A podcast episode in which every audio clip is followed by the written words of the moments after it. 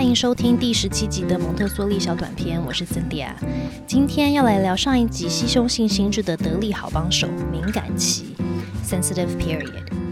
吸收性心智跟敏感期是两个关系紧密、不但无法分开，还需要彼此才能存在的伙伴。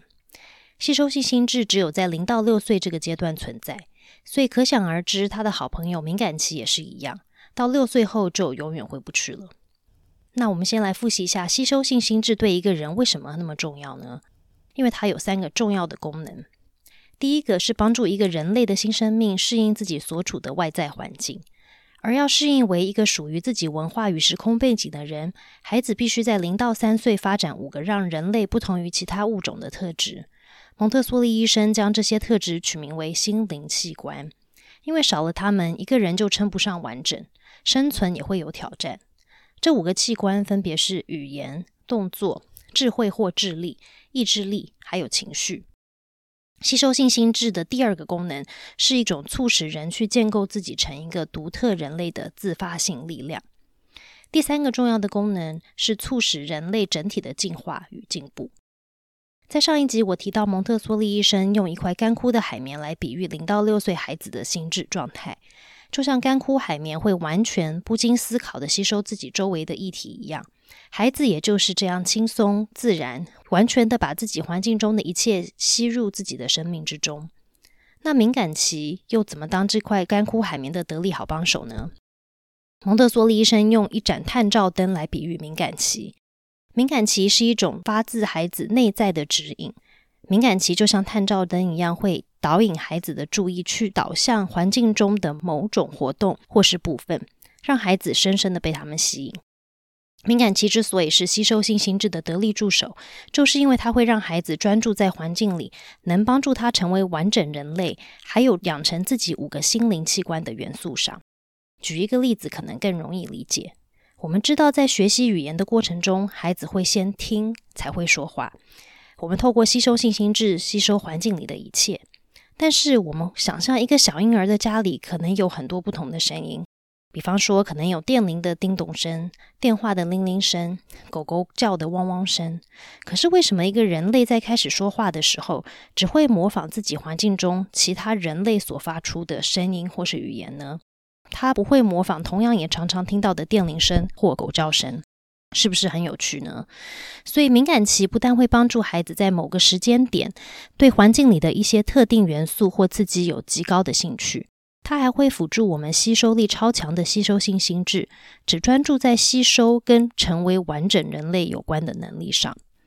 当养成一个能力的敏感期发生时，孩子对整个能力的兴趣是非常高的。相较于其他阶段，处于敏感期的孩子很自然的就会自愿付出最大的努力，同时又轻而易举的就能习得这些能力。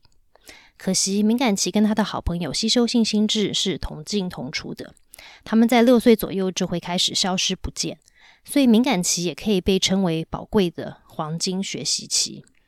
在发展心理学跟生物发展学也有谈到很类似的概念，叫做关键发展期。Critical window of development，也是在谈一个人如果在关键期没有得到需要的刺激去学习一个能力或特质，后续要再学习会比较困难，导致最后会比较不成功或完全无法发展这些能力或特质。当一些能力或特质是跟生存相关的，例如视力或是语言，对一个人的影响就非常大了。这也是为什么我们要特别来聊吸收性心智跟敏感期。蒙特梭利医生解释。当成人知道吸收性心智跟敏感期是非常难得，而且需要好好被把握时，我们就能理解，如果要辅助孩子的潜能能发展到极致，其中一项成人需要做的重要事情，就是在敏感期发生时，在环境里提供能呼应孩子敏感期的丰富工作体验还有刺激。孩子在六岁前到底有哪些敏感期呢？孩子在六岁前有五个敏感期，第一个是动作。第二个是语言，第三个是社会发展，第四个是次序，以及第五个感官探索。在解说每一个敏感期之前，我们先来聊一下它们整体来说有哪些特点，这样我们才比较容易发现像超能力一样的敏感期正在发生。第一个是每一个敏感期都有一个固定的历程，它会先缓缓的开始有一些迹象，一直到增强到高峰点，然后就会开始淡去，直到完全不见。一个敏感期淡去时，有可能是另一个敏感期的开始，而不同的敏感期也可能是重叠在一起的。而且敏感期也会有互相影响跟辅助的关系。第二个呢是敏感期，通常有两个阶段。第一个阶段是习得期，就是透过经验的累积，学会一个原本不会的能力。第二个阶段是精化期，就是当学会一个能力后，继续透过不同的体验来让这个能力更精致化。第三个特点是敏感期有两个层面，第一个层面是敏感期会帮助孩子在内部建构自己，包括他的个性。内部的建构必须先发生，而这个部分是旁观者无法直接观察到的。我们能观察到的呢，就属于敏感期的第二个层面。就是当孩子自我建构的个性向外展现的部分。等一下，我会跟大家分享蒙特梭利医生透过他的研究与观察，帮我们总结了五个敏感期的好发期。蒙特梭利医生的发现是很好的参考与提醒，但如果要更精准的知道眼前孩子的敏感期状态，就必须运用我们的万能法宝——观察了。我们要努力观察什么呢？第一个呢，是孩子对某件人事物会产生极大的兴趣。很有可能就是敏感期的征兆。孩子会一直重复做一件事，可是好像都不会累。孩子在做的过程很容易展现很深的专注，好像他的世界就只有这件事而已。他不太会被环境中其他的声音或事情打扰。如果他被制止继续做这件事，孩子通常会有很大的情绪反应。还记得人类终身都会运用行动、重复、修正、更精准，达到自我完善的倾向吗？透过自己的努力而达到自我完善时，又会体验极大的满足以及愉悦。如果有发现这样的状态，其实可以蛮确定敏感期正在发生中。那我们就来聊每一个敏感期喽。第一个敏感期是动作，它发生在出生到四岁左右。动作的发展其实是从一出生的反射性动作，慢慢发展到可以用意识与意志力去控制的动作。动作敏感期也有两个阶段。从出生到两岁半，孩子会习得以前完全不会的肢体动作。然后从两岁半到四岁左右，是这些动作的进化期。就走路这个动作来说，会先从摇摇晃晃演变为慢慢走、精准的走，一直到能小心翼翼的走。或是以倒水的动作来说，会从不会倒水到倒的刚刚好，水也完全不会洒出来外面。动作敏感期发生时，可以观察到孩子会一直不断的练习，比方说坐、爬行、站立等等。第二个敏感期是语言，从一开始完全不会说话与听懂自己文化的语言，到可以听说读写。语言敏感期发生在 baby 还住在妈妈肚子里七个月的时候，一直到七岁左右。因为语言的能力相对需要结合多种能力与发展，所以语言敏感期是五个敏感期中时间最长的。语言敏感期分为三个阶段。语言的吸收期是从 baby 的听觉在妈妈的肚子里已经完全发展的时候开始，他会透过羊水听到妈妈说话的声音，还有心跳声。他也会听到环境里不同的声音，例如别人说话的声音、音乐的声音、汽车喇叭的声音等等。他会开始听到自己母语的韵律还有规律。出生后，孩子会开始专心的看着成人说话的表情，还有嘴型，然后会开始发出声音，一直到可以说出正确文法、能表达自己以及与别人沟通的句子。从两岁半到三岁，一直到四岁半左右，孩子会有文字书写的敏感期，他们会特别喜欢模仿成人书写，也会很有兴趣去用五官去探索字的形状与声音。从四岁半一直到五岁半至六岁，孩子对符号与书写有强烈的兴趣。他开始可以把眼睛看到的文字与自己脑中的符号做连接。语言敏感期跟感官探索以及次序敏感期相关。第三个呢是社会发展敏感期，孩子会从一出生不属于任何文化，到发展出符合自己文化的行为。在社交发展敏感期，孩子有两个主要的发展。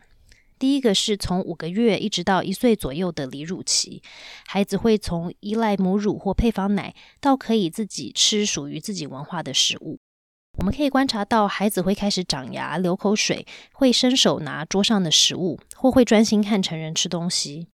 第二个社会发展发生在两岁半到六岁左右，孩子模仿成人来适应与成为自己文化的一份子。孩子会学习怎么照顾自己、他人、环境以及合一的礼仪。另外，他会观察他人的互动来学习关系与社交。第四个是次序敏感期，它发生在出生到大约两岁半，这是最短的敏感期。大约在十八到二十个月是高峰。孩子从出生没有任何人生经验，到利用探索、定位、次序、抽象、想象、数学心智的人类倾向来帮助自己理解环境，从中找到规律。次序的养成也分成两个阶段。第一个阶段是外在次序的养成，每个东西都有它自己的位置，也包括自己跟环境的关系。例如，在家里吃饭时，会指定妈妈一定只能坐某一个位置。东西如果被移动，就会有很大的情绪反应。生活里的固定规律也是次序的一种。比方说，吃东西前要先去洗手。如果我吃东西离开座位，食物就会被收走等等。当外在次序养成后，第二个阶段就会发生。孩子会对非常细微的东西特别注意，例如地上的一根头发，或是任何些许的变化。这代表孩子的观察能力更精进了。孩子的外在次序会开始往内发展自己的内在次序。他开始发现哪些是自己身体的一部分，哪些不是，以及每一个部位跟其他部位的相关位置。内在次序是有意识动作发展的要素。孩子必须先开始对自己的身体更有意识，才能逐渐学习如何控制他的动作。三岁前的孩子正在建立与世界的次序感。这对于他对环境的安全感非常重要。相反的，如果次序敏感期没能得到支持，孩子内化的将是混乱，这个感觉就会跟随着孩子一辈子。第五个是感官探索敏感期，这是从能观察整体状态到能察觉其中很细微的改变。这个敏感期支持前面提到的另外四个敏感期能更好的发展，因为我们的各种体验都是利用我们的感官来取得资讯的。感官探索敏感期分为两个阶段，第一个阶段发生在零到三岁左右，孩子透过自己的五官来吸收环境里的不同体验，这些体验会帮助孩子建立自己的个性还有智力。第二个阶段是进化期，发生在三到六岁左右，孩子会开始展现对分类跟归类的兴趣，包括把语言跟自己所观察到的做串联。蒙特梭利会特别注重丰富的触觉体验。当我们了解孩子有敏感期后，身为成人的我们该做些什么呢？最重要的就是要一直观察，才不会错过黄金的敏感期正在发生。在观察的时候，虽然孩子很努力又专注，可以看看是不是有什么地方是需要一点协助的。比方说，刚开始学习翻身的时候，可能会需要我们帮忙拿一个物品来吸引他，引导他翻的方向。这个协助就类似盖房子前要先架阴架一样。之后呢，要慢慢拆除。当孩子开始慢慢学的更多，我们要提供的协助应该要越来越少。所以，当我们观察到孩子已经知道翻身的方向，就可以不需要继续再使用物品来帮助他。但是，可能就要继续再观察。那在下一个阶段，他又需要什么样子的帮忙？再来就是，如果观察到孩子一直在重复一个我们觉得很无聊、很没有意义的事，要先观察，而别先打断他。如果时间允许，如果孩子是安全的，要允许孩子多做一下。因为从刚刚的讨论，蒙特梭利医生提醒我们，敏感期是一个来自孩子内在的指引，这个指引带着孩子去做他所需要做的事。比方说，我还记得我女儿在一岁半刚刚去上幼儿园的前两天，她每天下午回家后就会开始重复的把书包拉链拉开，把水壶从书包拿出来。把拉链拉起来，然后再把拉链拉开，把水壶放进书包。就这样，他可以一直很专心的重复这样子的动作，到超过半个小时以上。看起来好像很无聊，好像很没有意义。可是其实，当我们好好的观察的时候，我们会发现他其实一直在练习他的大小肌肉的运用，还有自我照顾的能力。敏感期只发生在六岁之前，在六岁之后的人类，在不同发展阶段，还是有一些敏感性。比方说，在六到十二岁的第二发展阶段，孩子会有想象力、道德观，还有群体的敏感性；在十二到十八岁的第三发展阶段，孩子会有参与社会运动、想要找到自我定位的敏感性。这时候你可能会问：敏感期过了就没了？那如果我不小心没有注意到敏感期发生，然后他就这样子被错过了，那会发生什么事呢？其中一个人类很厉害的能力就是终身都能学习。所以如果错过了敏感期，我们还是可以透过学习来习得刚刚我们提到的动作、语言、社交发展、次序，还有感官探索。只是当我们过了敏感期的学习，就会比较辛苦，会需要更多的意志力还有毅力。一直在重复一件事情，对于敏感期的孩子来说，不会感觉倦怠。但是过了敏感期，对重复很容易感到无聊。是成人的我们，就是要了解有敏感期这个理论，透过观察，好好的把握，让孩子学习很轻易又愉悦的这个黄金期。蒙特梭利小短片，下次见喽。